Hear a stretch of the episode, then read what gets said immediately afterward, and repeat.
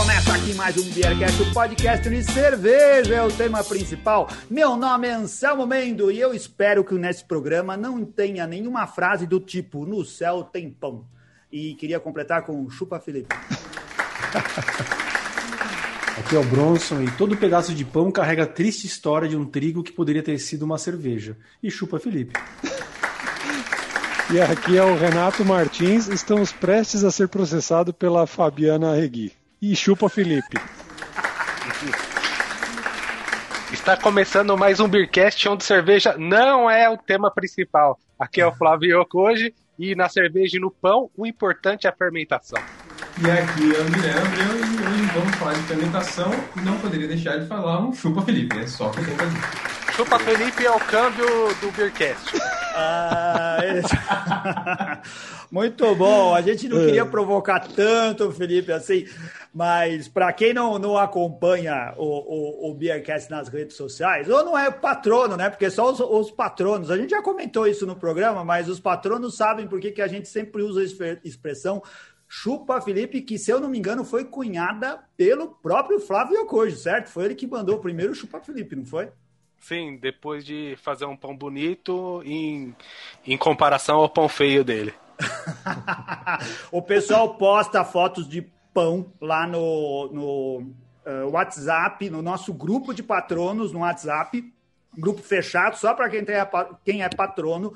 É, quem faz pão, vai lá, posta foto de pão. E o Felipe Silva, que ia se gabar lá, que estava fazendo pão em casa, mas postou fotos de pães horríveis. Ele ficava menosprezando o pão dos outros e postou coisas que nem pão parecia. Aí o, o, o fez um, um pão lindo, postou lá e mandou um chupa Felipe. Aí todo mundo começou a postar pão bonito e mandar chupa Felipe. Isso virou uma tradição. Quando você Tem até figurinha, foto... né? Até Tem. figurinha. É. Se você participa de outro grupo, a gente manda figurinha para você. Se você quiser mandar lá um chupa Felipe para ele também. Ah, e esse daí, como. Eu, eu, acho que foi até bom ter acontecido esse negócio, porque o pessoal é, não se preocupava em produzir coisas em casa, em fazer comida uh, com as próprias mãos para comer em casa. E o Chupa Felipe foi uma motivação. Ele pensou assim: para poder zoar o Felipe, eu vou até começar a fazer pão. E começou todo mundo lá no grupo. Tem um monte de gente que faz. E virou oportunidade de a gente criar o tema do programa. Mas é o, é o, o, o depois da cerveja, certo, Guilherme e Flávio? O mais nobre fermentado depois da cerveja é o pão, não é não? Ah, eu acho que é. Ainda mais porque o, é praticamente é o nosso pão líquido, né? A gente chama cerveja, então o insumo é mesmo, você pode escolher. É. O pão é o alimento, é o principal alimento do mundo, né? O pão é não é um programa sobre história, nós não vamos ficar falando de onde o pão foi criado, nem de grãos ancestrais, como eles foram criados, esse tipo de coisa. Isso fica lá para os nossos podcasts de ciências. Mas a gente vai falar aqui sobre como fazer pão em casa nessa época de pandemia, como o pessoal que, que passou esses meses, como o Guilherme e o Flávio, produzindo pão, e eles fazem pães lindíssimos. É, como que eles fazem para produzir esses pães? Uma coisa que está na mesa não só do brasileiro, no mundo inteiro. Isso é uma coisa que você, você viaja para outros países, seja lá onde for, não tem país que não tem pão. Mesmo em lugares onde a tradição não era tão grande de coisas com trigo, né, Flávio? Lá no Japão, o Japão não tinha pão, agora tem, né, em tudo quanto é lugar, mas não, não, não é uma tradição de fazer pão como os pães do Ocidente, não é não? Sim, é o, os, mas o pão é milenário e tá, tá dentro de hum. todas as culturas, né? Cada um utilizando seu grão ali mais adequado para a região, né? Então ali pro é, Inglaterra se fazia muito com centeio, é, na África mais com paim, então sempre é, o, o, o pão foi feito com, com o que se tinha de grão disponível. Né? Muito legal. O Flávio e o Guilherme são cervejeiros, eles fazem cerveja em casa, isso deve ter sido algo que também a, incentivou eles a, a desenvolverem outras habilidades que tivessem a ver com fermentação. O, o Guilherme, você faz cerveja há quanto tempo? Há três, três anos e meio, quatro anos, eu acho. Mas não regularmente faz tempo que eu não faço. Mas a primeira abraçagem faz uns três anos e meio, quatro anos. E o pão você começou quando? O pão regularmente um ano e meio. Toda semana, com o meu levando, criado em casa, cultivado.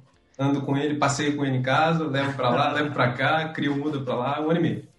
Vira um membro, levamos virar membro da família, não é? E muitas Leva, casas eu- têm nome e tudo mais. Tem, eu ainda aqui, eu e minha esposa, a gente tem esse esquema de morar em duas casas, porque eu trabalho em São José e ela em Sorocaba, então eu levo, levando pra lá, levo pra cá, aí eu de lá, de uma casa tá morrendo, eu tenho que pegar e levar pra outra, então faço, fico assim.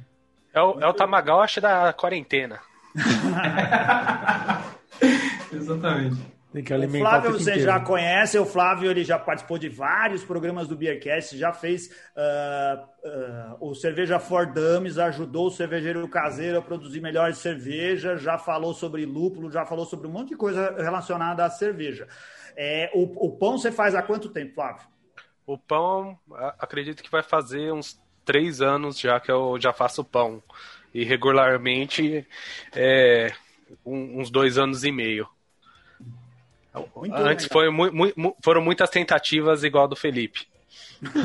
Fracassadas. Todo mundo passa Fracassado. pela fase Felipe. Então, antes de, de a gente começar a falar diretamente de pão, vamos brindar? Vocês estão tomando cerveja? Todo mundo pegou Sim. uma cerveja aí na mão? O que, que a gente tá bebendo? Eu tô puxando o saco do Bronson e tô bebendo Luven. Nossa, Aqui é uma pegar Dupel que tá lá. muito boa, cara. Bem Uma Catarina gelada. da, da Dama, que é com jabuticaba, melissa e poejo. Tá bem gostosa. Ali o Guilherme tá com a Vedete. A Essa daí é Vedete. a... com lúpulo? É a, A isso, IPA, é a Extraordinary IPA. Ah, legal.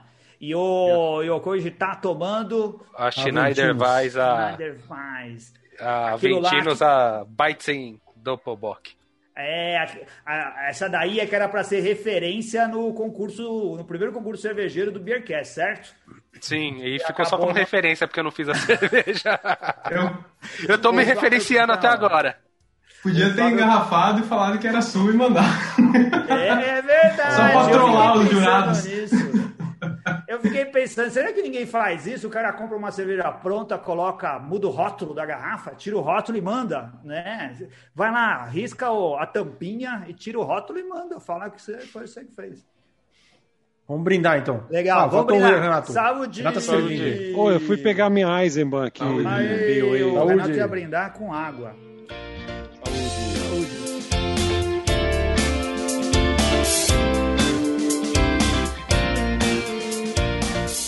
programa já foi pro ar, ô Renato? O Renato participou de uma live ontem, né? Já foi pro ar nessa live? Foi ontem, né? Foi pro ar ontem, o pessoal pode, pode conferir na- no perfil lá do pessoal da Homebox, que é uma, é uma academia lá de Volta Redonda, Rio de Janeiro. Bati um papo com a Vivi lá, bem legal. O pessoal pode entrar lá e tá no IGTV deles. Ah, muito bom. O... Voltando ao nosso querido pão, eu, minha experiência, eu, eu já fiz pão, mas os meus pães são tão feios quanto o do Felipe, mas eu não fico me gabando e postando foto de pão feio. A Marisa faz pão melhor que eu, e quando ela faz o pão bonito, eu já cheguei a colocar a foto lá. É, eu não sou tão obstinado quanto vocês de fazer pão e, e comer o pão que eu faço todas as vezes. Aqui a gente faz de vez em quando. Mas eu adoro pão. Se tem uma coisa que eu como todos os dias é pão. Não falha nem um dia. Ou eu como no café da manhã, eu como de noite, eu como de tarde, eu como pão todos os dias. Vocês têm essa relação com o pão? Ô, Renato, você come pão? Precisa comer pão o ciclista, não precisa? É, então, quando você. Pão tem bastante carboidrato, né? E quando você está tá praticando bastante exercício físico, você precisa de carboidrato para repor as energias aí. Mas em época que eu, por exemplo, vou, vou fazer prova de ciclismo, esse tipo de coisa, eu costumo comer mais. Quando eu não estou fazendo muito, muito é, exercício de alta intensidade, eu, eu evito, eu não como não. O... Ele atrapalha o, o seu rendimento quando comido na hora errada? É, na verdade, se você. é, o corpo, ainda mais quando você pratica muito exercício assim, você vira meio uma máquina de. de. Queimar carboidrato. É, e aí quando você. Na verdade, quando você consome muito e não gasta tudo aquilo, acaba acumulando, né? Então, Vira eu evito. Quando, quando eu não tô no, naquele ritmo, naquela pegada forte, eu evito. Legal. E Mas mesmo assim eu é continuo o- fazendo, né? Eu também virei, eu também sou. Ah, você faz pão. Eu sou padeiro da quarentena, né? Eu também comecei esse ano aí. Mas você faz Comece- na máquina de pão. Começou na pandemia. Não, não. Pandemia. Não, não foi. Eu faço, eu faço, eu só não sovo na mão. Eu tenho uma batedeira é, Ah. plan- planetária aqui, e aí eu sovo na batedeira, mas monto a minha receita. E também não faço levan, né? Eu uso fermento Oh. químico, né? Então, Ô Guilherme, o não bater na mão não é mais ou menos a mesma coisa que andar de bicicleta elétrica? é o cara que anda de bicicleta elétrica, É, cara. Ele não quer é. fazer força e acha que tá fazendo o mesmo exercício do cara que, que pedala lá. Olha É, porque só. se você sovar o seu pão, você já tá queimando caloria. Então você já tá ali começando negativo. Você pode comer ele, mas, mas sem culpa. não, cara, na boa, sovar na mão tem que ser, tem que ser bruto o negócio, hein, bicho? Não, mas daí. mas, é, Mas mas, até- eu. Até a gente já começa a vai falar sobre técnicas, né? É, E você não precisa sovar seu pão. Você, Olha aí. né, sim. você pode fazer seu pão fazendo do- só dobras nele a cada meia hora, uma hora, fazer É. umas três, quatro dobras e você já vai conseguir é, montar sua malha de glúten lá para fazer seu pão. Mas isso é se a massa é mais. Ela não é tão seca, assim, ou tão densa, né? Se a massa Não, é, é digo- mais. digo- Não? De, Não, dá pra você fazer. consegue, consegue fazer pra, com qualquer hidratação, né? Opa! É- é lo- É lógico que com É. hidratação é, é mais é mais feito com hidratação mais alta, né? O que, que seria hidratação mais alta? Você colocar mais água é, na farinha, porque aí fica bem difícil mesmo de sovar, vai virar uma papa na, ali na, na pia, onde for você for fazer. Então aí é mais indicado fazer as dobras por, por essa questão, por essa limitação, mas pode fazer com qualquer hidratação, até com hidratação baixa. Ah, para fazer sentido isso daí, Anselmo Mendes, acho que era bom a gente passar para o pessoal de maneira rápida os- o processo, assim, né? Só.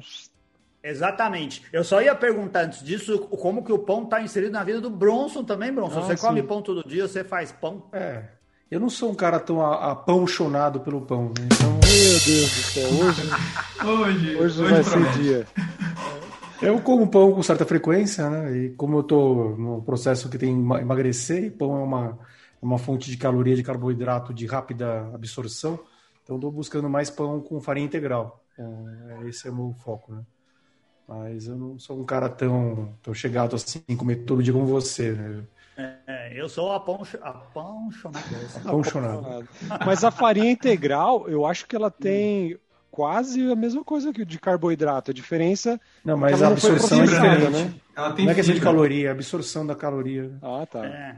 Ela, passa. fibra e você consegue absorver. É. O carboidrato líquido é menor, né? Que você absorve de fato. Sim, é. O carboidrato é mais complexo porque tá, o, o trigo É. o trigo está integralmente lá, então a absorção é mais lenta, né? E você tem, tem um processo diferente. Por isso que ele enche mais. Quando você come uma coisa com, com trigo integral, o estômago ele fica mais cheio rapidamente. né? Ah, eu adoro macarrão, né? Com integral, acho bem mais gostoso. É Mas bom. uma coisa que, que o pão também tem de negativo, já que a gente está falando de carboidrato e tudo mais, eu acho que é a questão do glúten, né? É, Algumas pessoas têm, têm essa rejeição e tal, e assim, eu também. Não sei, eu, eu evito, assim, eu, até, até tudo que tem glúten. A gente pode até Ah, depois. eu, eu acho que isso daí é para quem tem alguma espécie Sim, é. Restrição, É, isso que eu ia falar. Quem é celíaco, né? É. Para quem é celíaco, Tem muita- realmente é um problema. Tem muito É. misticismo em relação ao glúten, né? Isso pode ser até um tema do, do- na mesa do bar em futuro, né? Com algum... É, Verdade, hein? Olha aí, deixa eu anotar aqui. esse é um Mas, tema legal. é. Se Luiz e Carola estiverem nos ouvindo, anota essa daí. Mas No assim, se você for ver nas, nas pesquisas científicas, não- esse negócio do glúten e você evitar o glúten porque você quer, não faz sentido nenhum. O glúten, pelo contrário, ele faz bem para o nosso organismo. É, né? glúten é É. proteína. É proteína. proteína. E, e, e fazendo é, pão em casa, ia falar cerveja, né? Porque a gente tá no Beercast. É, mas fazendo pão em casa, é, a gente diminui também a- até a quantidade de glúten, porque quando a gente compra pão na padaria, é, aquele pão que já vem pré-fabricado ou até feito numa padaria é, de bairro ou maior, é, utiliza-se aquelas é, ferramentas, né, aquelas é, maceiras que aí estimula demais o glúten.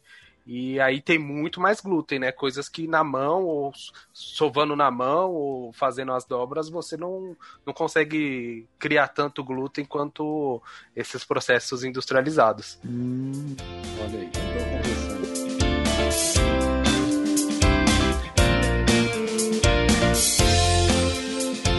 Vamos lá, resumidamente para a gente entender o que, que vocês fazem de pão e que técnicas vocês usam.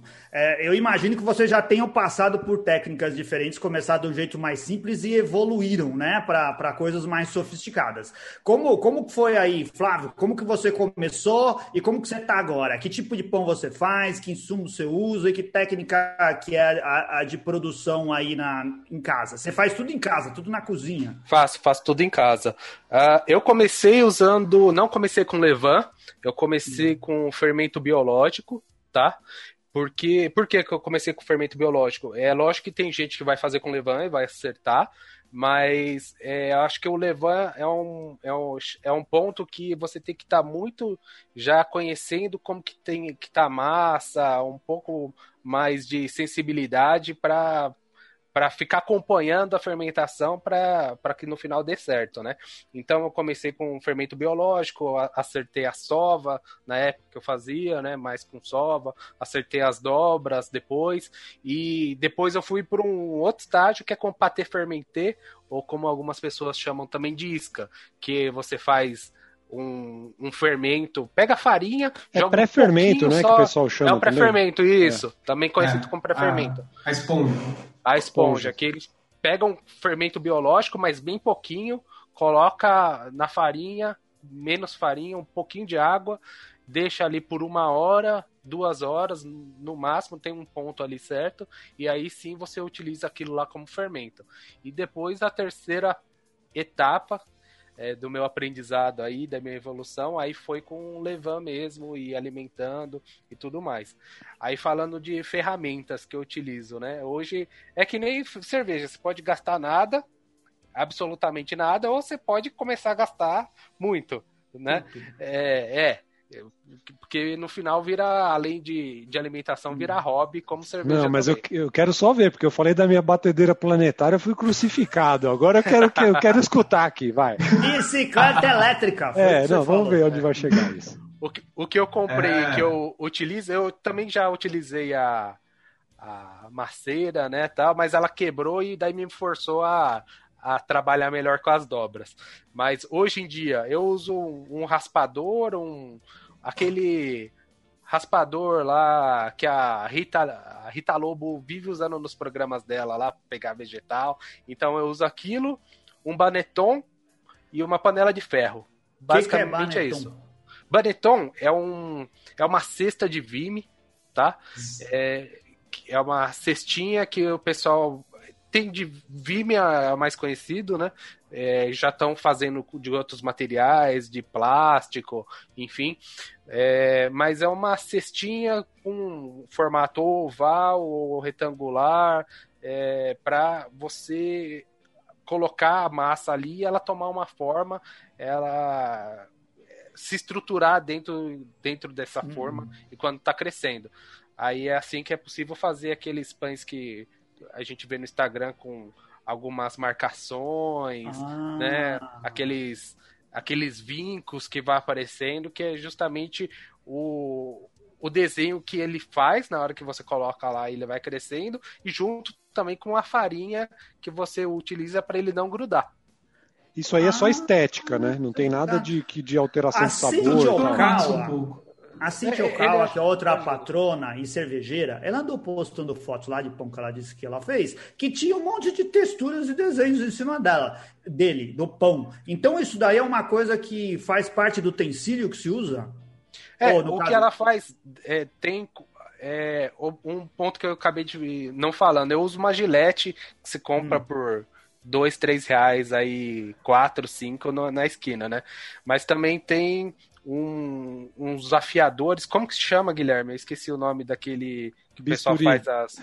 É, como se fosse um bisturi, tem um nome é. É, mais é, adequado. Tem um nome chique em inglês lá, é aqueles. É. Aquele, que, que... É aquele fala score, bread scorer lá, que é para cortar o pão e. Mas é, é uma gilete. É o que eu falo. É uma gilete. Aí dá para se fazer uns desenhos com essa gilete, né? Não só você abrir a pestana do pão para o ah, ar sair. Lâmina de padeiro. É, lâmina de padeiro, melhor. E... Aqui no meu livro de, ah. de, de pão tá escrito estilete de padeiro. É, é um estilete. Tem um nome chique, porque Isso. tem algumas marcas, por exemplo, Baneton é uma marca de, de cesta de vime, entendeu? Então tem hum. também tem algumas marcas dessa, desse estilete.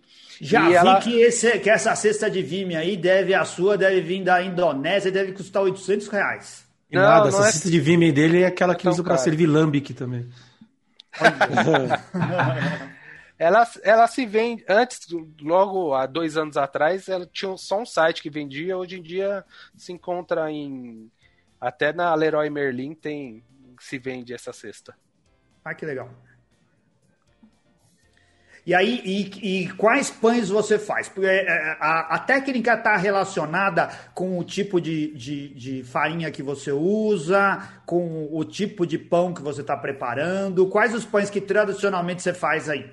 Sim, normalmente eu faço um pão é, integral. É, uso farinha branca, farinha, um pouquinho de farinha integral e um pouquinho de centeio, é, que uns 5% de centeio, 25% aí de, de farinha integral e o resto de farinha branca. É o que eu costumo fazer. Uhum. É, a, a, receita mais clássica que eu costumo fazer é eu pego pego essas porcentagens de farinha, uso uns 80% de hidratação, ou seja, em cima disso Caramba, bastante, eu multiplico. Hein? É, mas é, utilizando uma farinha boa e como eu uso bastante integral e centeio, é, ele aguenta, tá? Se for uhum. colocar farinha branca só e uma farinha mais convencional que se encontra no ah, supermercado e tal, ela você até consegue, mas não vai ter um resultado muito bom e você vai passar mais mais mais nervoso, nervoso né? tentando é, manipular ela do que fazer do que comer o pão. É, e uso 20% de levain e uns 2% de sal. Basicamente Basicamente é essa o, a receita que eu uso. Oh, mas de qualquer forma, o, oh, Flávio, eu achei que a sua resposta ia ser assim. Eu faço ciabatta, eu faço pão alemão que tem o um nome alemão, eu faço pão italiano, faço assim, uh, existem nomes para os pães. É, você faz só pão, mas tem uma receita de que, que segue uma tradição aí, não tem? E um, Putz, e um tipo de pão que a gente acha pelo nome na padaria.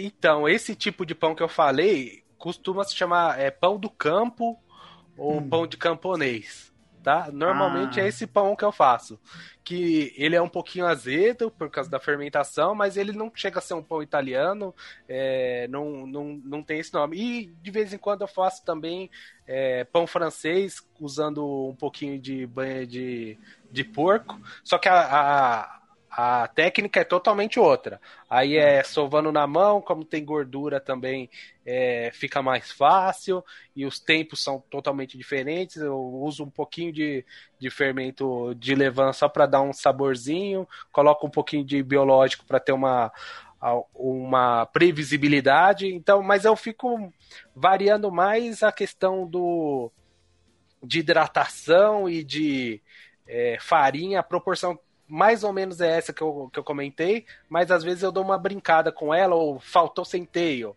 Eu uhum. aumento um pouco de branca, às vezes aumento integral, ou tiro totalmente a, a integral e coloco só centeio, fica um pão mais, mais maçudo, mais, com mais sabor e, e um, um, com uma característica diferente. Então eu fico brincando basicamente nessas proporções normalmente. Qual a vantagem de colocar um pouco de centeio? Eu ah. acho que ele traz um, uma coloração mais bonita para o pão ele traz um sabor é um pouco. Eu, eu não consigo descrever exatamente, mas alguma coisa mais rústica assim para o pão. Hum. Ele traz um, um sabor um pouco, para mim, um pouco caramelizado, mas ajuda na verdade na caramelização, mas ele traz um sabor assim de centeio que, que me agrada.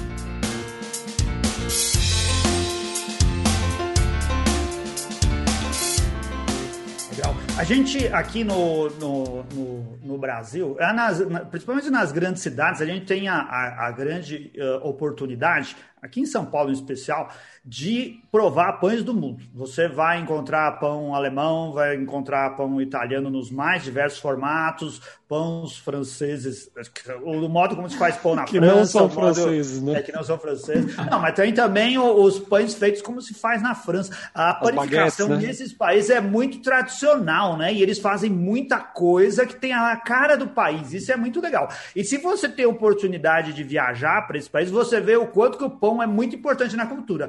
É fundamental na cultura portuguesa, na cultura italiana, na cultura francesa, na cultura alemã, que eu nem sabia. Os pães alemães são maravilhosos, cara, mas é outra coisa completamente diferente do pão em Portugal ou do pão na Itália, né? É, é, é, é muito interessante essa variedade que tem de, e de princípio de, de ingredientes tão básicos, né? Porque você usa farinhas, usa fermentos, algum tipo de tempero lá e, e é pão, e cada um deles é de um jeito diferente. É, é, mais ou menos a mesma lógica da cerveja aí, vendo por esse ponto, é. né? Porque com os mesmos ingredientes você tem muitas variedades, né? Com aí, pouca coisa você faz coisas completamente diferentes, né? É. E aí também aquele abraço para os amigos portugueses, que é o nosso famoso cacetinho, né? Então já fica aqui no registro. Aqui em São Paulo, o cacetinho é do sul. o... E você, ah, Guilherme? Oh, fala. É, deixa eu só perguntar uma coisa. O Flávio falou bastante do, do tipo de farinha, da, de centeio e tal. Que farinhas que você indica, assim, ou quais são as mais é, melhores custo-benefício para o pessoal fazer em casa e começar a usar, assim? Cara, de custo Consegue absorção boa também, né? Sim, de custo-benefício, eu, uso bastante Anaconda é, para pastel. E compro. Pastel? É, e compro 5 quilos, pago 13 reais. É, é um bom custo-benefício. Uma Venturelli. Anaconda é uma assim que. Ela não custa caro essa Anaconda, né? Ela não, é, não. exatamente. É Mas massa de pastel é. tem que fermentar? Não, não é, é só farinha, o nome. farinha da... para pastel. Tipo, é massa para pastel. Ah, tá, pastel. entendi. Os, os, os, os, amigos do Flávio lá, os japoneses, tudo compram para fazer pastel, entendeu? E daí, aí sobra e eu, com, e eu compro. Isso. Fica mais barato. Isso. A anaconda rende, fica desse tamanho.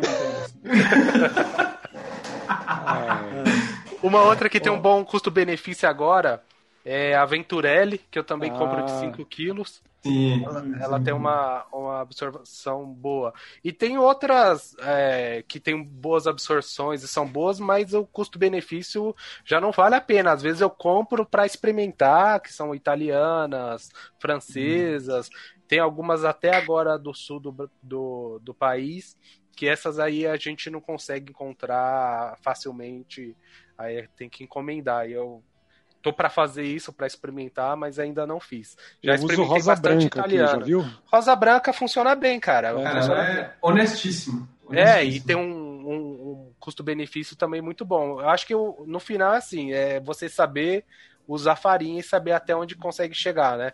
Até uma sugestão que eu dou para as pessoas é não tente pelo, pela primeira vez passar de 70% de hidratação. Vai, vai na boa, vai com um o 60... que seria, a gente falou disso, mas para os leigos eu acho que é difícil de entender. O que, que é 70%, 80% de hidratação? É você ter um quilo e colocar 800 ml de água? Isso é o que eu pensei. Exatamente, exatamente. É. essa é. conta seria 80% de hidratação. Ah, entendi.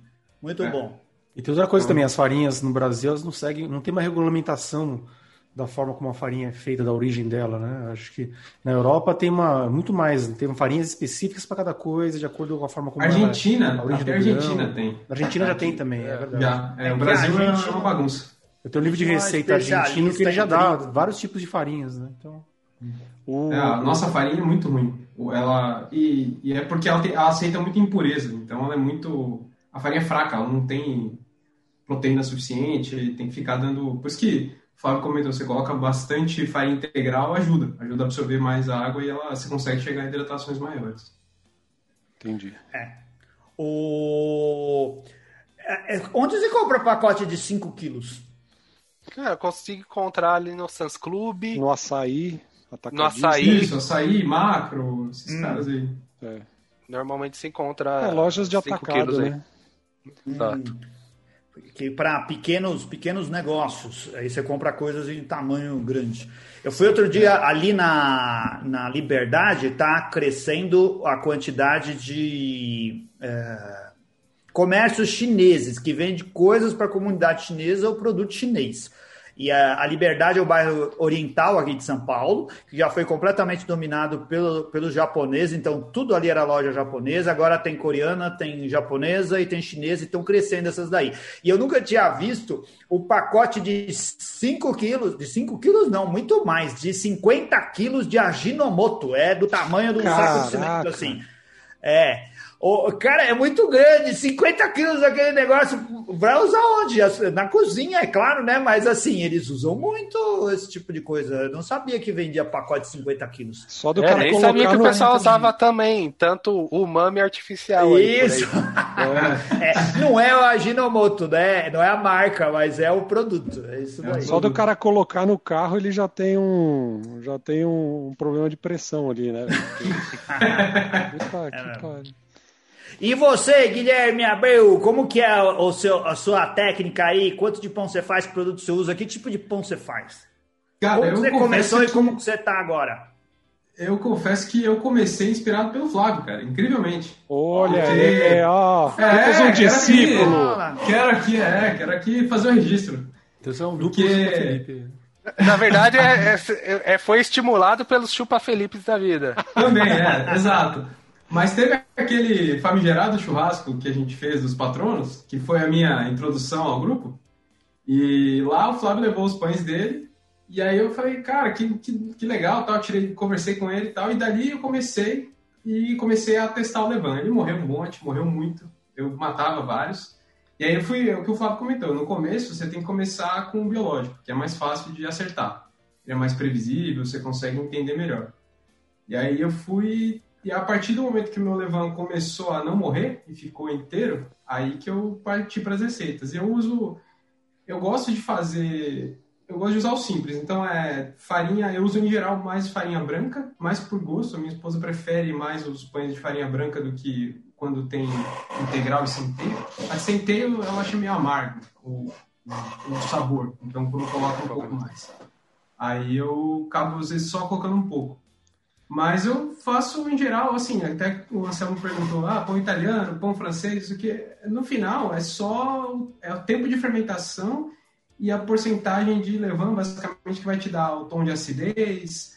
Aí, se você deixa a, a casca dourar mais no forno ou não, vapor d'água ou não, vai deixar a casca mais dura e aí vai chamar. Porque no final é farinha, água e sal. Então, se você pegar a base de todos, é isso. Aí, ah, um pão vai ter um pouco de azeite, talvez um outro ter outro adjunto. Os alemães que têm bastante, assim, é, eles têm uma cultura de pão também que nem cerveja. Para eles é uma instituição. Eles têm uma instituição nacional que todos os padeiros têm que se inscrever. E aí eles têm que a padaria deles passa por auditoria anualmente. Eles têm que levar o pão lá para o lugar. É alemão eu... fazendo alemãozice, né? É, os caras complicam até o pão, que seria só farinha, água e sal. Mas, Pô, mas isso, isso aí é receita padrãozinha, né, também, porque tem pães, por exemplo, pão australiano, tem brioche, tem não sei é... o que. Aí você começa Será a ir pra outras a... coisas, né? Será que tem a. Ah, é, claro, é. Isso. Lei de pureza do pão alemã? eu, eu, eu tava vi... pensando disso também. Ai, eu vi um programa na televisão esses dias, eu não lembro em que lugar que eu vi, mas falando sobre um tal de concurso mundial de panificação de padeiros e o campeão era um alemão. Mostrou a padaria dele de fazer as coisas, ele foi entrevistado lá no programa. É o cara, o fodão no mundo do, é. do pão, era esse cara e aí. Sabe quem que julgou? O BJCP, é, Brad, Brad Jude Certification Program. Brad Jude, Juice, é, é, Juice. Brad Juice dos pães. o final aí tinha que ser dos pães, ô Renato. Você Não, é Brad Jude Certification Program. Dos entendeu? pães. É, é, o P no final. É um complemento, é. é. Eu sei, é para ter pão e pão, assim. Pra Mas o, o que o, o Flávio falou dos utensílios, por exemplo, eu, eu comecei a, a, sempre manter o simples. Então, ah, tem a espátula que ele comentou da Rita Lobo. Eu comprei aquele. A minha primeira espátula foi aquela de espalhar massa na parede, de pintor. Custa dois reais, é uma de plástico, hum. funcionava tranquilamente. Hum. Aí, Baneton. custava 60 reais um original. Eu comprei fio de algodão no centro, comprei cola e fiz. Hum. Peguei um. Funcionou. É, é, funciona, eu uso até hoje. Tá aqui em casa. É o Guilherme hoje. Abreu seguindo o Leandro do Cerveja Fácil. É, qual é, que é a então. sua. Não, qual que é a sua formação, Guilherme? Eu sou engenheiro mecânico. Ah, tá aí ah. explicado. Aí, é, agora, é. agora eu tenho uma Foi pergunta. Eu já sabia, engenheiro é assim, ele não, ele vai querer fazer do jeito É igual o Pedro Rocha aí. Ele é, sou se contenta com o que tem. Então, isso aí é tranquilo.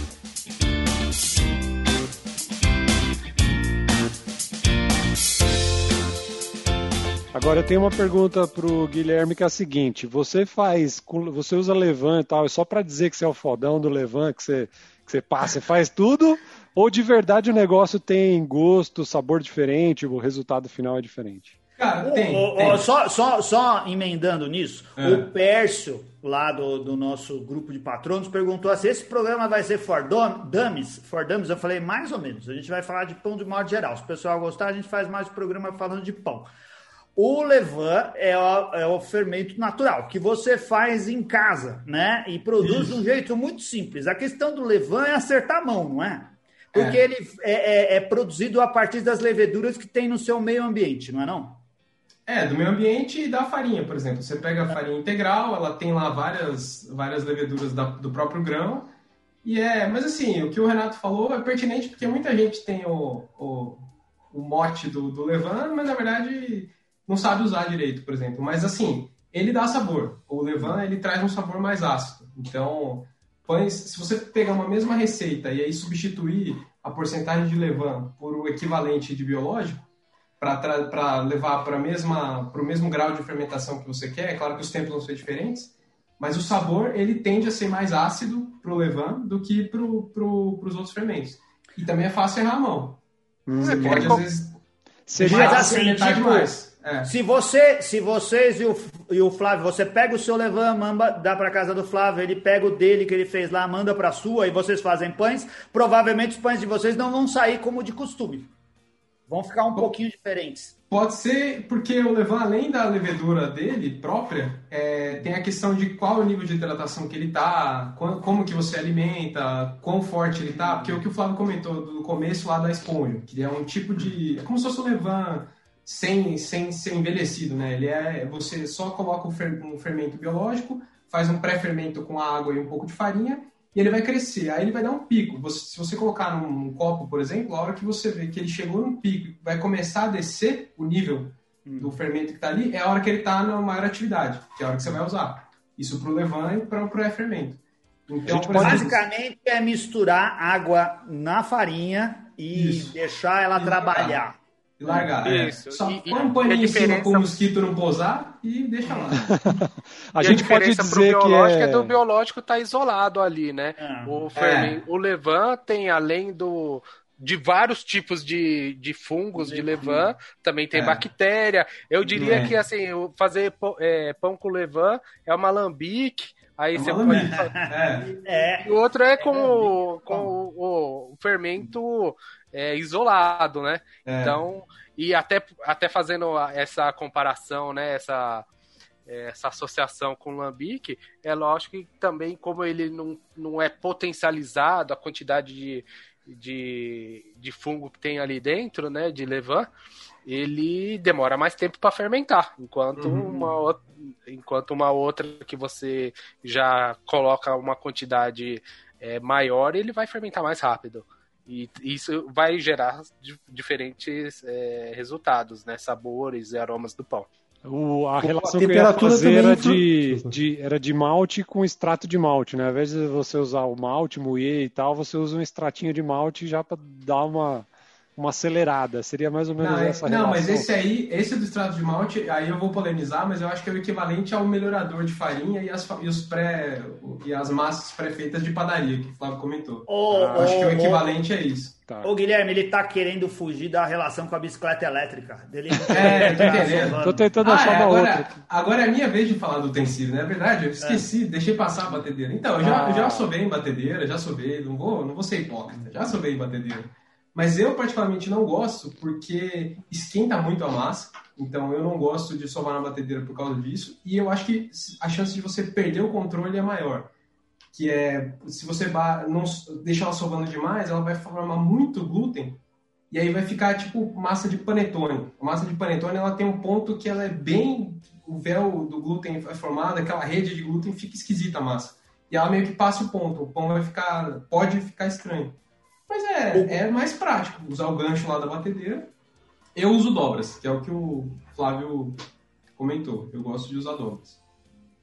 Uma pergunta é, eu também escutei, não lembro qual podcast que foi, se foi no Vice Food da Aileen Aleixo, entrevistando uma pessoa nessa área, mas que a temperatura da fermentação também influencia muito o produto final. Né? Tanto Sim. que os, os, pães feitos na, nos países mais frios, eles têm uma grande diferença dos pães aqui no, na parte mais quente do Brasil, que são mais molinhos, né? Então, Sim. vocês têm essa visão também de controle de, de temperatura também, como a gente faz para cerveja? Tá, Aqui são de baixa semana... fermentação, né? Aqui. Essa, essa semana passada aí, que deu esse calor absurdo, eu fui fazer pão. Geralmente você faz pão com levain, você já espera, ele conhece o seu fermento tal, você já espera que ele vai demorar algum, algumas horas ali para fermentar numa temperatura normal.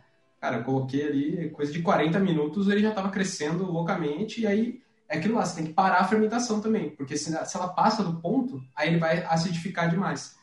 E aí pode ser um sabor que você não quer. Também, voltando para a cerveja, pode ser um, um defeito para aquela receita que você está fazendo. Você não queria que ele ficasse tão ácido.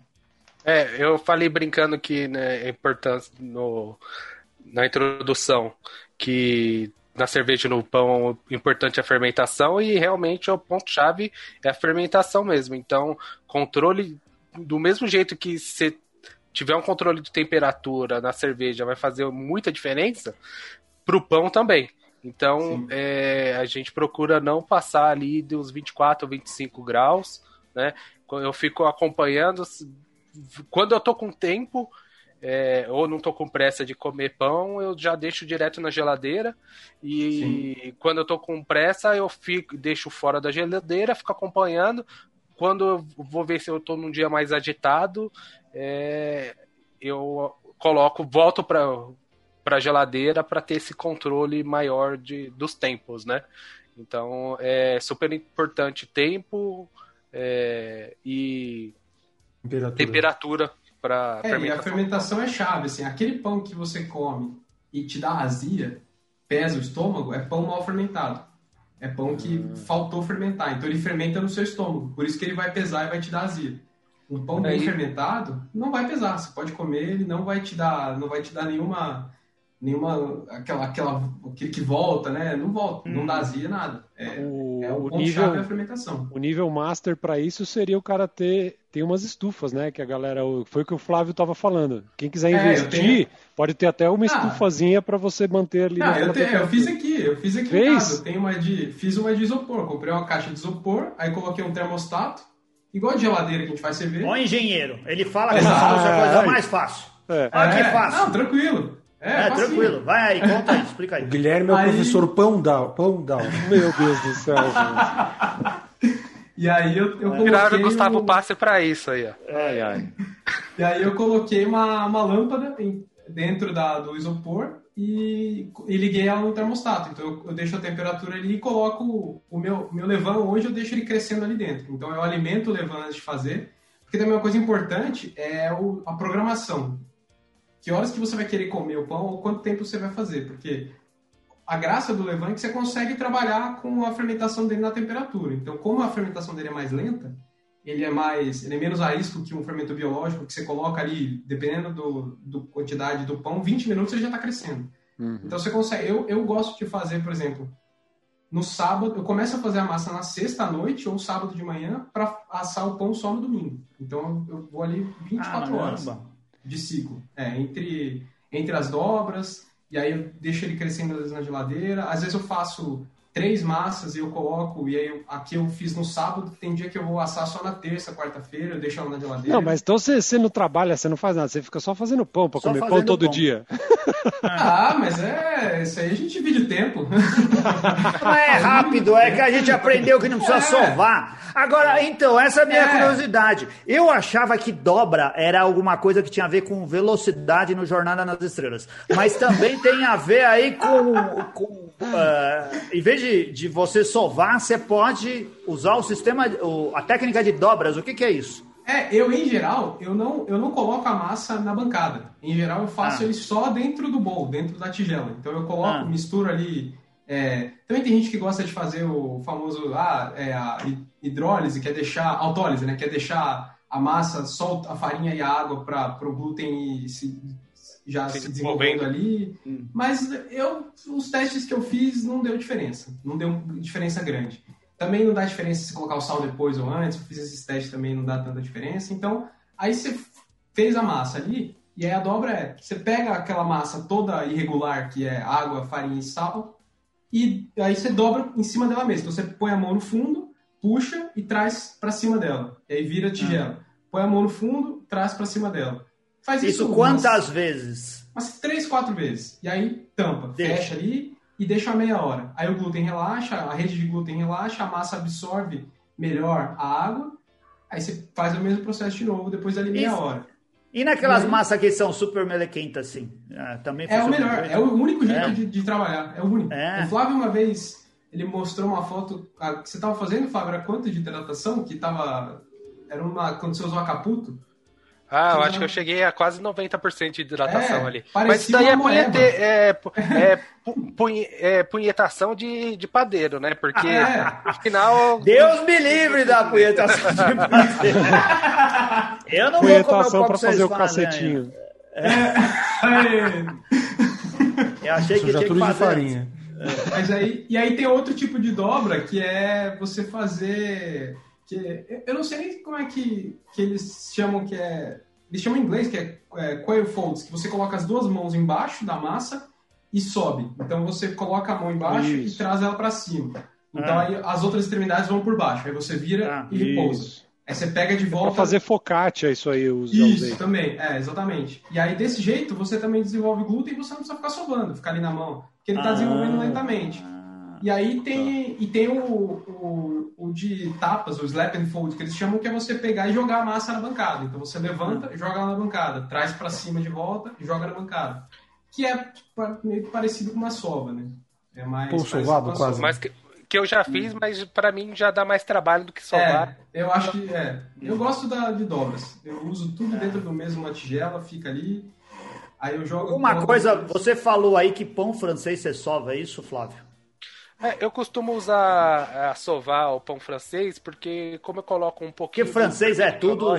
Tudo merece tomar É porque fica mais. É, é, mais fácil ali o pão francês você sovar do que do que fazer dobra, porque como eu costumo colocar gordura também, banho de porco, ele ele desliza mais rápido e como o pão francês também não tem uma hidratação muito grande, então é mais em vez de ficar fazendo um monte de dobra, é mais rápido é sovar uhum. ali rapidinho e 5 de 5 a 10 minutos sovando, que aí a gente já resolve o, a questão, né? Não precisa ficar ali é, cuidando da massa umas três é. horas para fazer a, as dobras.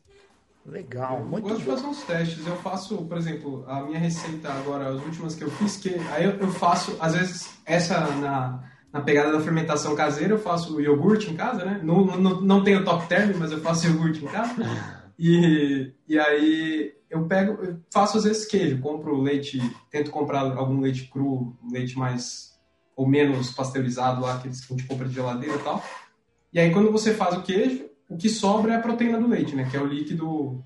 O queijo é basicamente a gordura, e o que sobra é a proteína do leite, que é extremamente nutritivo.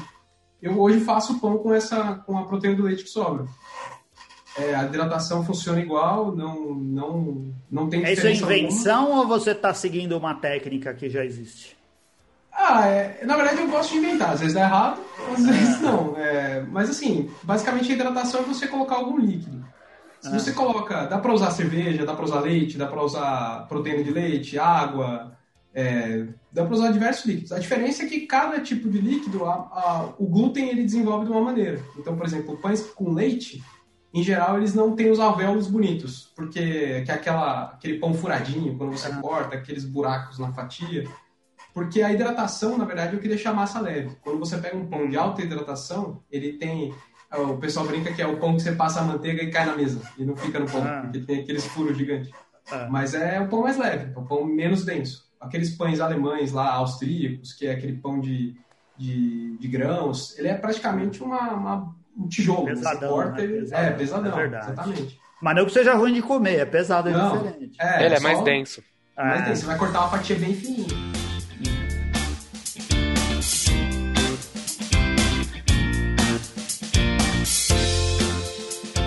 Legal. E vocês já fizeram o malte brote, que é o com bagaço de malte? Já tentaram fazer? Sim, sim, sempre faço. Eu tenho malte congelado na geladeira, então eu, eu pego de vez em quando e uso. Mas é importante é usar, usar bem pouco, porque vira um. Se colocar muito, vira uma borracha na boca. É, fica ruim. e uma pergunta que eu acho que faltou aqui no. A gente fala. E as técnicas de assar pão? Né? Eu, vejo, que vocês usam ah, panela isso de é polêmica, isso aí é, isso aí é, é, isso aí é polêmico. Qual que você usa, Flávio? Eu, para fazer pão, os que eu costumo fazer mesmo, que não é o pão francês, eu uso a panela de ferro. Para mim é o, Boa, o, melhor método é, caseiro, né? Porque ali é. você. Eu deixo a panela de ferro uma meia hora antes de colocar a massa na, no forno, esquentando. E daí eu abro essa panela, ponho a massa, fecho a panela e volta pro forno. Eu deixo uns 25 minutos, porque eu costumo fazer pão de 750 gramas. Isso aí tem que ir testando ali o, o seu forno, né? Eu demorei um pouco para conseguir acertar, mas eu deixo 5 minutos no, na temperatura máxima, mais 20 minutos deixando ali aos 200 graus e depois eu tiro a tampa e deixo mais uns 10 minutos. É, fica bem escuro o pão. Eu gosto do pão aí quase chegando a, a torrar, porque eu acho que carameliza legal. Então é essa técnica que eu uso. Agora, para pão francês, ou às vezes eu preciso usar assadeira, o que, que eu faço? Eu esquento também o pão, mas eu ponho uma assadeira embaixo e eu jogo água nela para ela começar a gerar vapor. Aí o, o pão começa a crescer ele não vai ressecar e depois no meio do processo eu tiro essa essa forma com água, que daí ele vai começar a formar a casca dura. É, vai gerar crosta. É, eu uso a panela de ferro também. Eu gosto. Eu já tentei com o Marinex, aquele de vidro. A vedação dele não é tão boa e a parede do vidro não é tão grossa. Então ela, ele acaba não gerando um, um calor tão uniforme dentro numa temperatura alta. Porque o, o grande lance para assar pão é temperatura alta esses hum. pães de fermentação natural, principalmente, ou de casca mais dura, é torar o forno no máximo, deixar ele muito quente e aí colocar. Porque daí ele vai. O... Não corre o risco de ficar com uma casca dura e um miolo cru? Se você tiver. Ah, então. Se você tiver a panela de ferro ou algum ambiente fechado ali, porque o que deixa o miolo cozido e a casca não tão dura é a geração de vapor do forno. Hum. Então, a panela de ferro fechada a própria água que vai evaporar da massa vai ficar contida ali naquele, naquele sistema. Então ela vai uhum. manter a hidratação da, da massa. A hora que você abre, aquela, aquela, aquele vapor vai embora e a massa começa a secar. E aí que forma a crosta e o interior do pão termina de cozinhar. Aliás, o pão termina de assar na mesa. Não é uhum. na hora que você tira.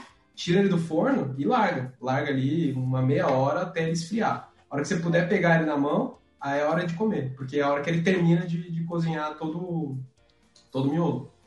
Quando você não tem a panela, você tem que ficar pondo o vapor da água de alguma maneira, igual o Flávio comentou. Faz a assadeira, borrifa. Eu, eu usava de borrifar, abria o forno e dava uma borrifada. Só põe pano com água também, né? Mergulhado na água. Também, é, é.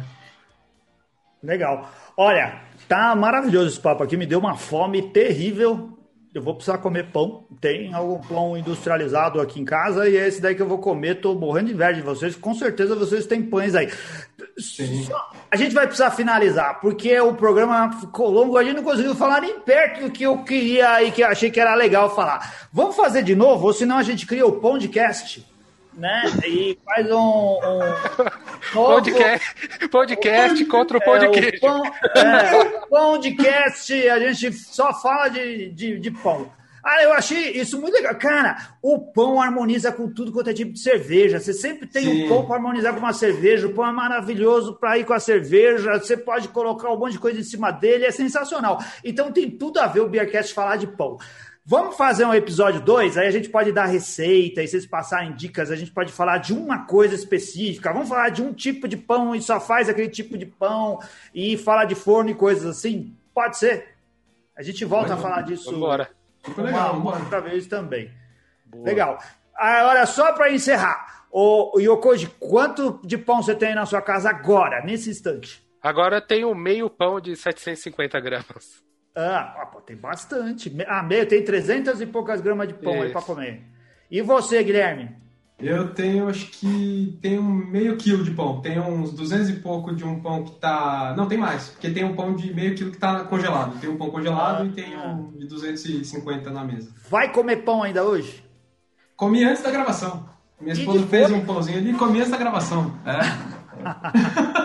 tá bom, tá certo. O pão é pra comer toda hora, é pra comer todo dia, adoro pão. Vamos fazer de novo mais programas. É, vocês gostaram, Renato Martins, Carlos Bronson? Eu adorei esse negócio Muito bom. de falar de pão, cara. Consegui pegar várias dicas valiosas aqui. Vamos ver se eu evoluo o meu pão. Mas fazer levan acho que não vai rolar. No máximo é tentar fácil, sovar é na mão. fazer levan é que precisa ter, é só pegar o jeito, aí o negócio vai. Depois que ele e rotina, falou, e vai. É, boa. É. Vamos ver. Aí vamos é ver. só manter. Legal. Marcelo, você faz kombucha ainda ou não?